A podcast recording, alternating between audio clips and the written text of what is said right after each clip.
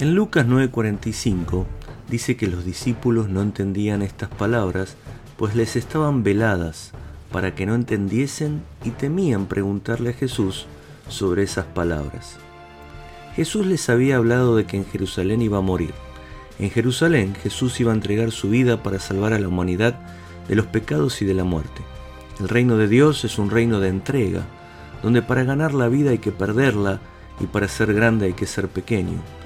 Me hice la pregunta, ¿qué impedía que los discípulos no pudieran entender lo que Jesús estaba diciendo y tuvieran miedo de preguntarle? Lucas, en algunos pasajes posteriores, creo que nos da la respuesta. Por ejemplo, en Lucas 9:46 dice, entonces entraron en una discusión los discípulos de quién sería el mayor, es decir, el más importante. Cuando buscamos ser más importante que otros, no podemos entender el reino de Dios. Jesús dijo que para entender el reino de Dios debemos ser como niños. En Lucas 9:49, los discípulos le dicen a Jesús que le habían prohibido a alguien echar fuera demonios porque no sigue con nosotros. Cuando creemos que nosotros tenemos la exclusividad de cómo hacer el ministerio, no entendemos el reino de Dios. Jesús respondió, el que no es en contra de nosotros, por nosotros es. Por último, en Lucas 9:54, los discípulos y Jesús habían sido rechazados por algunos samaritanos.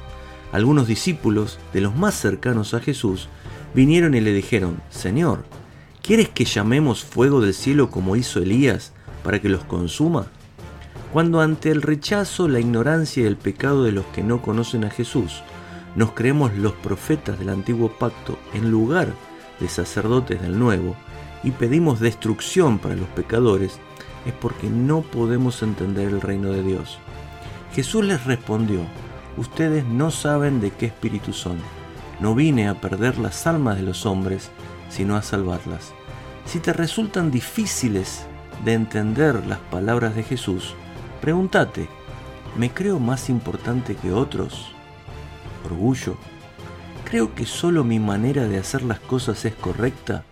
¿Exclusivismo? ¿Me creo un profeta del antiguo pacto en lugar de un sacerdote del nuevo pacto? ¿Legalismo?